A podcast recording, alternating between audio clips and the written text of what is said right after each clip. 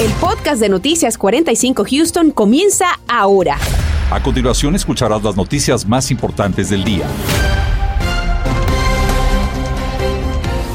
La gloria es para Dios. Amén. Descansa el corazón de la madre del pequeño Christopher Ramírez de tres años de edad. El menor ya está en casa, bajo el cuidado de sus padres y familiares. Después de permanecer varios días perdido en una zona boscosa del condado Grimes, logró ser encontrado a salvo. Christopher pasó dos días en el hospital y finalmente hoy regresó a su hogar donde con los brazos abiertos era esperado por su familia y toda la comunidad. Marlene Guzmán se suma en vivo y nos narra este milagroso reencuentro. Marlene, muy buenas tardes. Un final realmente feliz. Ya el pequeño está dentro de casa, reunido con sus familiares, de regreso en su hogar tras unos días en observación médica en el Hospital Texas Children. Pero les cuento cómo ocurrió esta bienvenida, esta gran celebración para poder recibir al pequeño Christopher Ramírez de tres años. Y bueno, a él lo traían a bordo de una de las patrullas del condado Grimes y tras de él venían varias agencias, varias patrullas, venía toda una caravana de personas que se quisieron sumar a esta gran bienvenida para el pequeño Christopher y por supuesto venía acompañado de su mamá y también de la oficial que estuvo al lado de esta familia durante todo este tiempo. Pero bueno, en cuanto llegaron, la mamá se metió porque tenía que cambiarle el pañal, nos dijo, y después ya habló con los medios de comunicación. Ella estaba bastante contenta. Sin embargo, al pequeño Christopher vimos que su semblante era algo triste, tranquilo, calmado. Me imagino que estaba un poquito pues confundido con todo lo que estaba pasando, pero al mismo tiempo pues se le vio con muy buena salud. Lo que sí es visible son todos los rasguños y las heridas que tiene tanto en las piernas como también en las manos y en la cara, que podríamos pensar pues son rasguños por todo este recorrido que según autoridades hizo el pequeñito y también tenía bastantes picaduras de algunos animalitos. Pero bueno, la familia, la mamá está muy contenta y está muy agradecida con el hombre que la encontró. Vamos a escucharla. Pero yo el sábado yo estaba segura que mi hijo iba a aparecer. Yo se lo dije a la oficial sheriff, tú hoy vas a venir y tú me vas a decir que mi hijo ya apareció y mi hijo va a estar bien. Definitivamente es un milagro. Dios puso a todos y cada uno de nosotros de la mejor manera para encontrar a mi hijo. Y bueno, hoy encontró, o más bien hoy, conocimos al hombre que encontró al pequeño Christopher Ramírez, quien justamente estamos viendo en las imágenes, ella pudo conocer por primera vez y pudo darle un abrazo y expresarle su agradecimiento personalmente. Y sabemos que él ha pedido ser identificado como Tim, no nos quiso dar su nombre completo y él dice que también fue un milagro porque no se explica de ninguna otra forma cómo el niño pudo llegar hasta cinco minutos de recorrido, estar, pasar la noche, los días entre un área y bastante peligrosa por los animales en esta región. Fueron las palabras que dio este hombre ante nuestras cámaras. Pero bueno, también sabemos por parte del alguacil del condado Grimes que la investigación va a continuar hasta que sea necesario. No quiso dar detalles, pero sí dijo que no han encontrado la ropa del pequeño y eso es parte de la investigación que estarán llevando de ahora en adelante. Y bueno, también en buenas noticias al pequeño Christopher Ramírez le entregaron placas y también un parche del condado Grimes diciendo que ahora es el nuevo agente integrante de, esta, de este condado y por supuesto bastante contento también con su camisa del FBI. Nosotros vamos a estar al tanto de cualquier otra actualización que surja en este caso. Más información en univision45.com. Por ahora es mi reporte en vivo desde el condado Grimes para Noticias Univision 45, Marlene Guzmán. Y justamente es que el caso del pequeño Christopher lo hemos seguido minuto a minuto y tú también puedes estar al tanto de todo lo relacionado a su desaparición y hallazgo. Es muy sencillo. Esto que ves en pantalla es nuestro código QR. Solamente debes apuntar con la cámara de tu celular para que automáticamente te lleve al sitio de descarga de nuestra aplicación móvil Univision 45. Allí podrás mantenerte al tanto de todas las noticias. No olvides activar las notificaciones. Durante el noticiero aparecerá nuevamente el código muy atento para la descarga. Y bueno, tras la afortunada, muy afortunada aparición de Christopher Ramírez, son muchas las preguntas que surgen. Y es que la posibilidad de que un niño de tan solo tres años de edad haya podido sobrevivir perdido tres días en un bosque no es nada común. José Alberto Urizarri nos pone al tanto de lo que muchos catalogan ya como un milagro. José Alberto. Muchos dicen que fue intervención divina el que Christopher pudiera regresar a casa sano y salvo después de días de estar perdidos en los bosques del condado Grimes. Los médicos fueron los primeros en sorprenderse. Como es un niño que pasa tres días sin líquidos y sin alimentos, estaría en una inanición totalmente vista. Estuve siguiendo la noticia desde el momento en que surge Nino Correa es jefe de búsqueda y rescate en Puerto Rico, además que adiestra a otros rescatistas en Texas. Tiene vasta experiencia en técnicas de supervivencia y me dijo que mientras más pasa el tiempo, más aumenta el riesgo para la persona desaparecida. Nos aclaró la pregunta que resuena en nuestras mentes. ¿Podría Christopher haber sobrevivido sin ayuda? Un bebé de esta, de esta edad puede, resistir un poquito más de una persona, pero estamos hablando de cinco días, quizás seis sin comer. aquí lo importante sobre todo es la hidratación. Y caminando un rato por esta área boscosa no ha sido tarea fácil y refugiarse podría ser un gran problema en el caso de Christopher de solo tres años. Pero los expertos dicen que tuvo mucha suerte con el clima precisamente porque ha sido uno muy templado. Durante el día no hace mucho calor y durante la noche no hay mucho frío.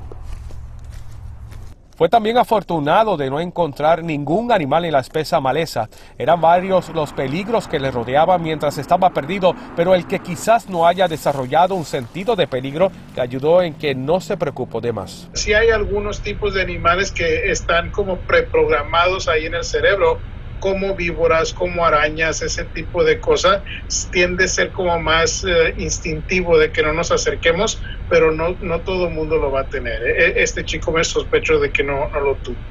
Fue un final feliz, pero la enseñanza aquí es que mantener la calma sería la diferencia entre la vida y la muerte. Las personas que entran en pánico son normalmente las que no sobreviven.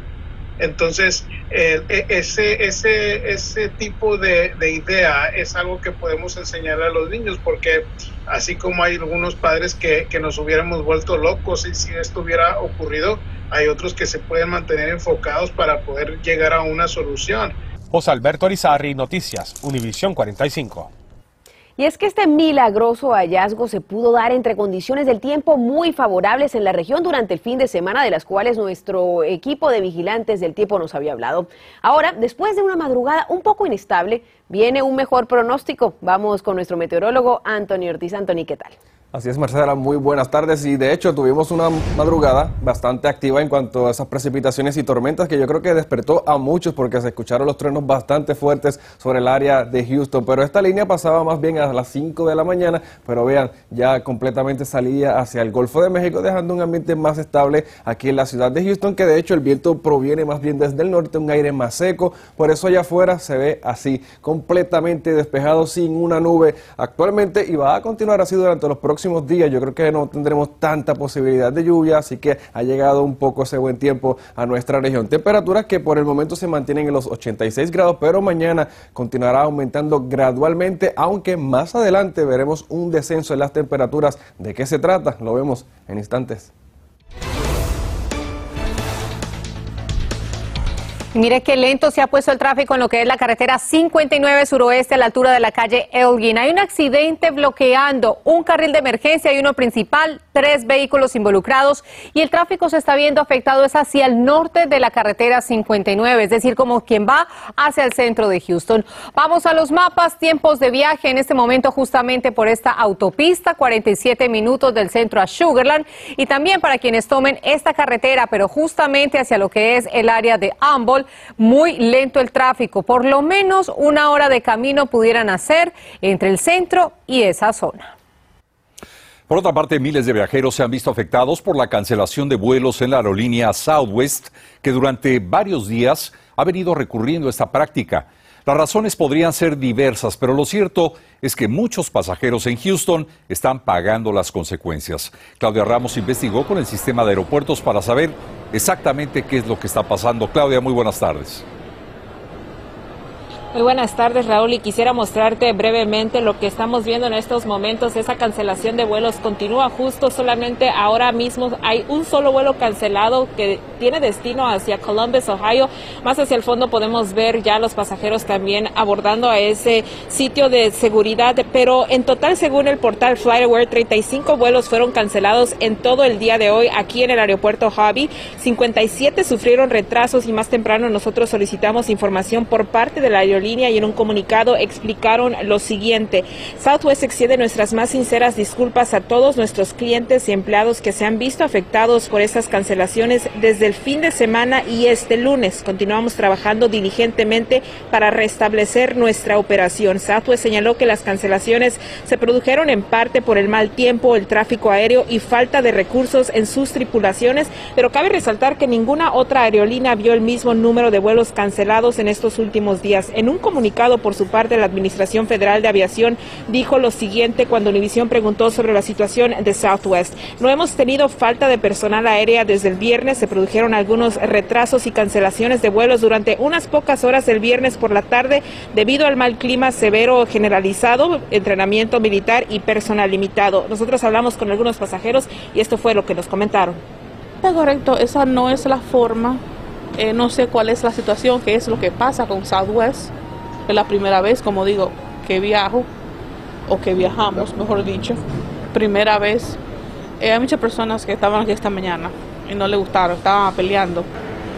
Y bueno, justo en el portal de Southwest nosotros hemos revisado y en un comunicado invitan a sus pasajeros a tener paciencia con ellos ya que en estos momentos se están experimentando un alto volumen de llamadas. Los pasajeros con los que nosotros también hablamos dijeron que la comunicación con la aerolínea no ha sido la mejor, sin embargo esperan poder pues ya nuevamente tomar esos vuelos que los lleve a su destino en las próximas horas. Es la información que les tengo desde el aeropuerto Javi.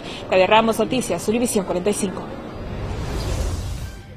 Regresan a clase los estudiantes de la escuela Yes Prep, donde ocurrió un tiroteo hace 11 días. Veremos qué cambios hay en materia de seguridad. ¿Qué tal? Muy buenas tardes. Les cuento que Noticias 45 fue el único medio que tuvo acceso al funeral, a la despedida para Jessica Garza, esa joven madre de familia hispana, quien murió violentamente durante un robo en la calle Ubalde. Estás escuchando el podcast de Noticias 45 Houston. Este día se le da el último adiós a Jessica Garza, la madre de familia hispana que fue arrastrada mortalmente durante un violento robo registrado en la calle Ubalde hace dos semanas. Este lunes Daisy Ríos acompañó a esta familia en medio del dolor y exige respuestas. Daisy, adelante. ¿Qué tal? Muy buenas tardes. Les cuento que en este instante nos encontramos en la comunidad de Shannonville, lugar en donde se le dio el último adiós y la celebración de vida a Jessica Garza. En ese contexto, sus familiares insistieron en pedir justicia. Hace apenas 14 días la vida dio un giro de 180 grados para la familia de Jessica Garza, cuando la madre de familia de solo 41 años de edad esperaba a sus hijos a la salida de la escuela, cuando fue mortalmente arrastrada en su propio vehículo por un sospechoso de robo, quien terminó impactando el vehículo en el 600 de la calle Ubalde. Hoy sus seres queridos le dieron el último adiós a Jessica. Inicialmente con una misa de cuerpo presente en la iglesia San Andrés en Channelview. Su ahora viudo habló de cómo han sido estos últimos días para la familia, que aún está en shock. Con la ayuda de Dios vamos a poder salir adelante con mis hijos, con la familia y el apoyo de todos. David dijo que ahora se enfocarán en pedir justicia para que el crimen cometido contra Jessica no quede en la impunidad. En las manos de Dios y esperamos que Dios, Él sabe lo que hace y se lo dejamos a la, a la justicia. Ojalá que hagan algo al, respecto, que no lo dejen salir porque puede pasar algo como le pasó a mi esposa y es lo que no queremos. Cada crimen y salir, y salir otra vez, hacen un crimen y lo dejan salir. No debe haber una fianza tan fácil para que ellos puedan salir tanto así. Dijo también que tienen un mensaje para el criminal que acabó con la vida de su esposa y explicó sus razones. La gente va a decir, pero ¿cómo pueden perdonar al hombre? ¿Cómo puede? Pues ah, somos mi esposa nos enseñó mucha compasión y sé que es difícil, sé que es difícil, pero el Señor nos ayuda. Gracias a Dios, Él, nos ayuda y a seguir adelante. Jessica durante años junto con su esposo dirigían clases en esta iglesia católica, donde son muy apreciados. El párroco de la misma nos habló del sentir de la comunidad ante el crimen en el que murió la madre de familia. fundación de todo eso es, es la gente le falta el respeto por la, la vida, respeto por otras personas. Vivimos en una cultura que ponemos todo énfasis en lo mismo, egoísmo, y, y nadie preocupa por el bienestar de los demás. Y por muchas razones es que los jóvenes y las generaciones ahorita, la gente, nadie ponga atención en la dignidad de otras personas. La, la- la vida no vale. Es muy triste, es muy triste, es horrible. Mientras tanto, el presunto responsable en ese caso permanece todavía en custodia de las autoridades con una fianza de un millón de dólares. Reporto para Noticias Univisión 45, Daisy Ríos. Este lunes regresaron a clases los estudiantes de la escuela Jess Prep, donde hace 11 días se registró un tiroteo que dejó herido al director de esta institución. Los alumnos retoman sus actividades en medio de varios cambios en materia de seguridad. Gabriel Preciado nos tiene el siguiente informe. Con importantes cambios en materia de seguridad se dio el regreso de los estudiantes a la escuela Jess Prep Southwest, donde cientos hicieron una larga fila para entrar esta mañana. El personal controlaba el tráfico de la entrada. Perros entrenados y consejeros disponibles llegaban al aula. Oficiales resguardaban el edificio. Pero el temor por lo vivido tras el tiroteo en el que resultó herido el director Eric Espinosa aún está presente. Aún con todo esto que te ofrecen seguridad, ¿te sientes preocupada?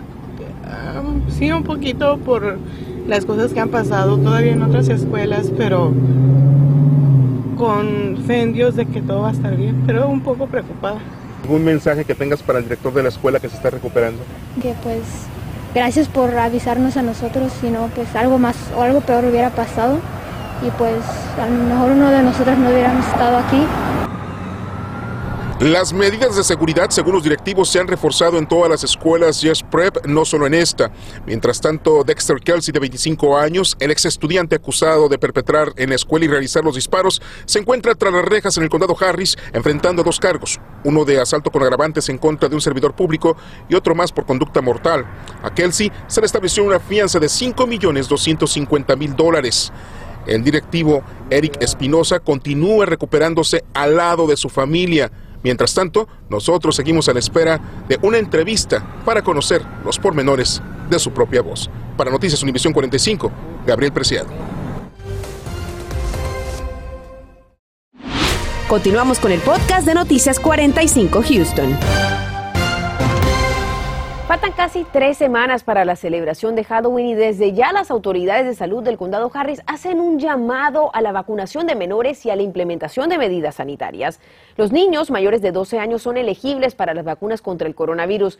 El Departamento de Salud quiere recordarle a los padres que los niños no son inmunes a esta enfermedad y que sí son elegibles para la vacuna y esta es su mejor arma de defensa. Para los pequeños que no pueden todavía aplicarse la dosis, invitan a mantener la distancia de seis pies cuando pidan dulces y también a usar las mascarillas. Damos seguimiento al caso de los ciclistas atropellados el mes pasado en el condado Waller. Entérese en qué va esta investigación y el reclamo que hace la fiscalía de ese condado. Además, si bien los números de casos de coronavirus están disminuyendo, podríamos estar bajo una falsa sensación de seguridad, un patrón muy similar al que vimos por estas fechas el año pasado. Le contamos de qué se trata y qué puede hacer usted para prevenirlo esta noche a las 10.